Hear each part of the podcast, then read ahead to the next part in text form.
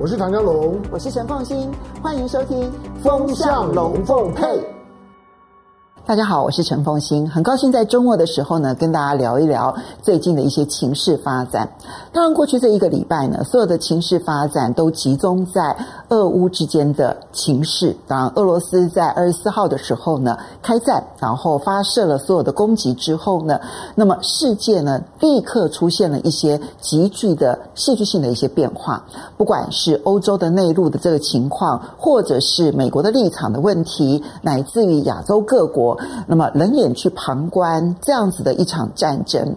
固然我们其实对于战争的无情感觉到同情乌克兰，可是呢，全世界关注的焦点终究还是这场战争是不是能够避免它的战事又能够扩大到什么样的程度，对所有的人又会影响到什么样的程度。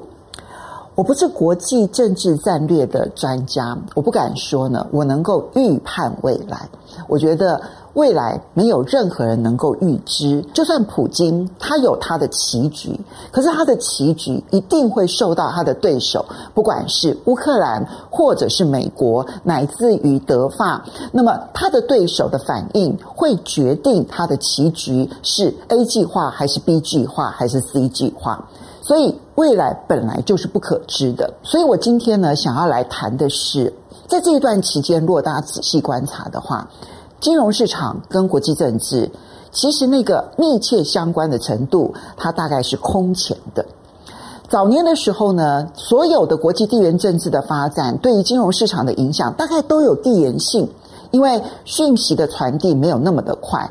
但是呢，现在所有的讯息传递其实是分秒不差。所以，我们可能从媒体上面所接收到的讯息还没有任何的变化的时候，金融市场的波动就已经出现了。我们如何从金融市场的波动，然后去看国际政治的一些变化，又从国际政治的变化如何去看金融市场？不管你要从任何的一个角度去看待这个问题，其实我都觉得这会是一次测试我们判断力的一次很好的机会。其实在这一次的战争呢，我必须说，我先讲我对于我自己曾经有过什么样子的误判。我觉得我第一个误判是我误判了乌克兰的决心。我以为在所有的军事压力、武力的这一个威胁之下，那么乌克兰应该在必要的时候就应该要妥协了吧。如果他妥协了，其实这场战争也许就不会发生了。我本来认为乌克兰可能会妥协，而让欧洲由德国、法国所主导的所谓的和平方案是有机会出现的。结果呢？看起来，俄罗斯其实并不希望拖太长的时间，他也没有等待乌克兰的妥协，他决定了用出兵的这样的方式。不管是从乌东的两个分离的区域，认为自己宣称独立的这两个共和国，乃至于呢，对于乌克兰的所有的军事设施的这样子的一个攻击，所以。我小看了俄罗斯的决心，我也小看了乌克兰他不愿意妥协的决心，所以他变成了必须要用战争的处理，然后来威胁最后的妥协。因此，我这边先要提醒的是，所有的妥协会不会在最后关头出现，将会决定这个战争的规模究竟有多大。乌克兰的总统泽连斯基呢，他其实在二十五号的公开的说明当中呢，开始表达了那么乌克兰愿意中立化这件事情，他会不会最后成真？这件事情要观察的，那就是普京俄罗斯的这一个战争呢，它会发展到什么样的程度？它会被逼得乌克兰最后连投降中立化的可能性都没有？好，这个是我们现在要观察的一个重点。第二个，我也要说，我有一件事情，我想从头到尾你都是很清楚的看到这个是对的，那就是欧美不会有任何人要去协助乌克兰。其实呢，我比较吃惊的是，当乌克兰总统泽连斯基他在公开的这个电视演说当中呢，他说：“我很心灰意冷，因为呢，所有的欧美各国、西方各国，没有任何一个国家愿意跟乌克兰并肩作战。他难道到最后一刻才发现了这个事实吗？那他显然是误判了。其实这个事实早就已经存在在这个地方。欧美没有任何一个国家愿意牺牲自己的利益。所以，我们接下来其实呢，对于这场战争在金融市场可能产生的影响，或者金融市场的波动，对于这场战争可能产生的冲击，它的彼此关联性有几个重要的指标。这个是对我来讲很重要的观察指标，也提供给大家做来参考。那么，首先第一个指标就是，到底欧美会不会把俄罗斯剔除在 SWIFT 全球的结算系统之外，好，这个 SWIFT 也就是这个环球金融协会这个结算系统，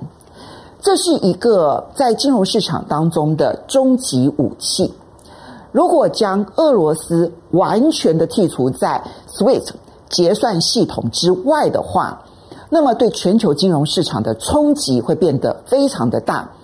它的立即冲击影响。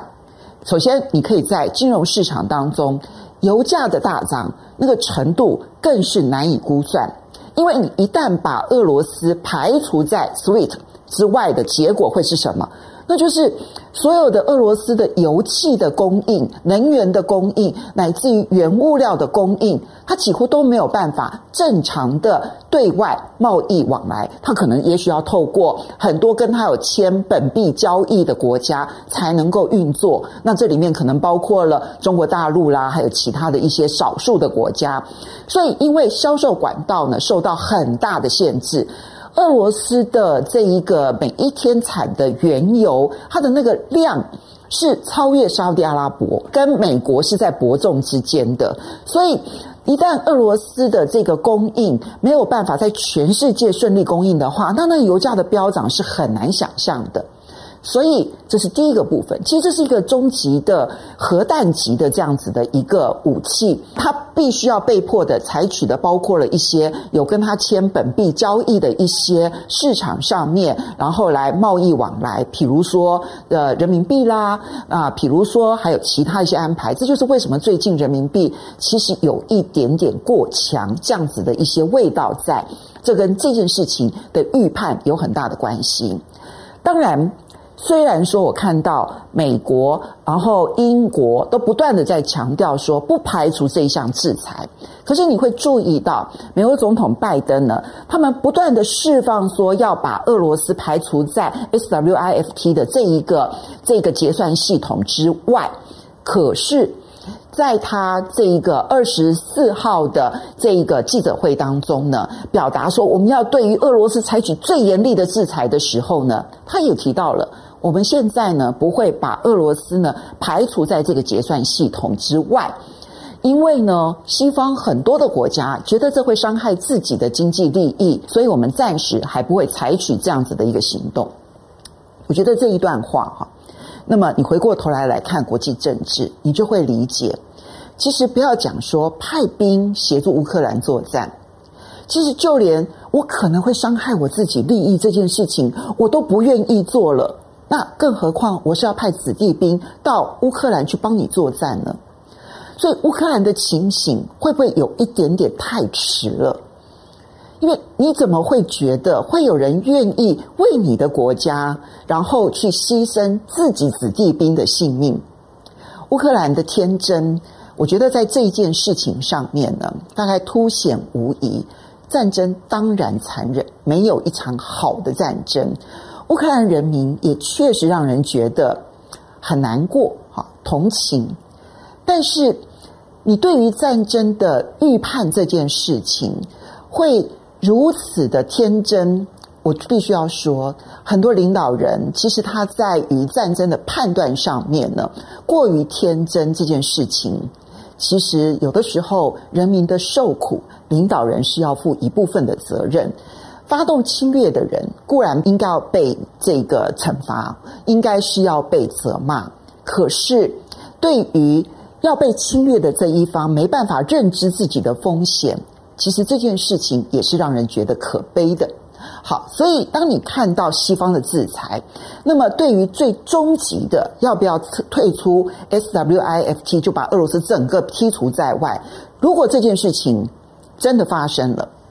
那么我必须要说。可能对于全世界的金融秩序就会产生极重大的冲击。如果这个最终的核子武器级的这个金融制裁没有发生的话，那你看到很多的这个西方国家，不管是美国、英国、加拿大、德国、法国、欧盟，然后乃至于亚洲，不管日本、台湾、新加坡所宣布的这些制裁呢，那么什么银行体系啦，我可能要对于你的哪一家银行制裁啦，对于你的富豪哪些有钱人的制裁，或或者就算是对于普京个人的制裁，乃至于可能对于你的这一些某些产业呢，采取一些这种封锁型的一些制裁，这些制裁对于俄罗斯的经济当然会造成冲击。好，所以俄罗斯的经济呢，在未来可能会有两三年的时间都会受到极大的冲击。可是对于国际上面的经济秩序影响，就会在一定的限度范围内。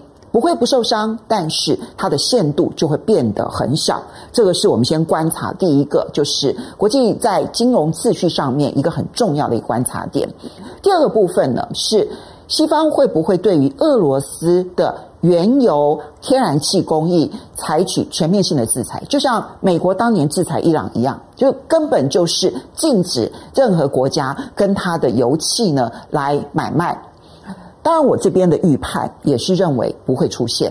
不会出现的原因很简单，因为现在美国现在的通膨已经太过严重了。它一月份的通膨通膨率高达百分之七点五，创了四十年来的新高纪录。如果说今天它对于俄罗斯全面制裁，包括了它的油气出口都制裁的话，那全世界的天然气跟原油的供应都会产生极大的冲击，而且没有任何一个国家弥补得来。我刚刚讲了，其实俄罗斯的天然气跟它的石油供应占全世界的比重太高了，没有任何一个国家可以弥补差额。尤其是现在，你看到美国在去年就已经拜登了不断的要求欧佩石油输出国组织这一些中东国家，包括了沙乌地阿拉伯、阿伯联合大公国、科威特，要他们增加石油的产量，然后来降低节节高升的油价。可是欧佩国家都不愿意配合，这个不愿意配合背后呢，有客观上面几乎无法配合，也有他在主观上面。其实油价上涨对于这一些国家而言，正好解决它内部的一些贫困的问题、贫富差距的问题，乃至于粮食大涨之后呢，对于它内部呢，如何提供民众足够的社会福利来避免它社会动荡的一个问题。所以，对于中东国家而言，他们需要油价的上涨。那你没有办法得到石油输出国组织的合作，然后如果你又禁止俄罗斯能源上面的出口的话，那你不是自毁经济吗？当然，如果说今天战争发展到无可收拾，那美国可能会在民众民意的压力之下做出这样子的决定。但我目前看起来，我认为美国不会采取这样子近乎经济自杀的一个做法。所以呢，这也是另外一个很重要的观察指标。那如果这两件事情都没有发生的话，那我们必须很残忍的说，因为乌克兰在全世界它的经济的位置实在太轻微了，以至于呢，它对于国际的经济杀伤力其实是有限度的。俄罗斯的经济相形之下，它当然在全世界的这个经济体呢，它的排名呢可以高达第十一名。可是呢，对于大多数的国家而言，其实它的往来是有限度的，而且大部分都集中在能源这个领域。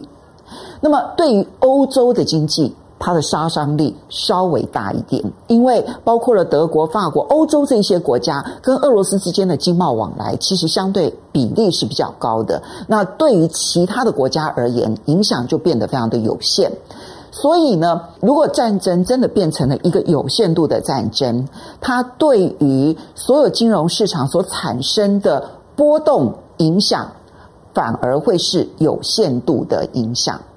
那这个时候，在金融市场的判断上面，大家就可以开始有一些判断，有一些这种过度的这一个崩跌的这一些风险性资产。那这个时候，可能要考量的，并不是这场战争的影响，而是美国联准会紧缩货币政策上面的影响。这是第一个原则。第二个。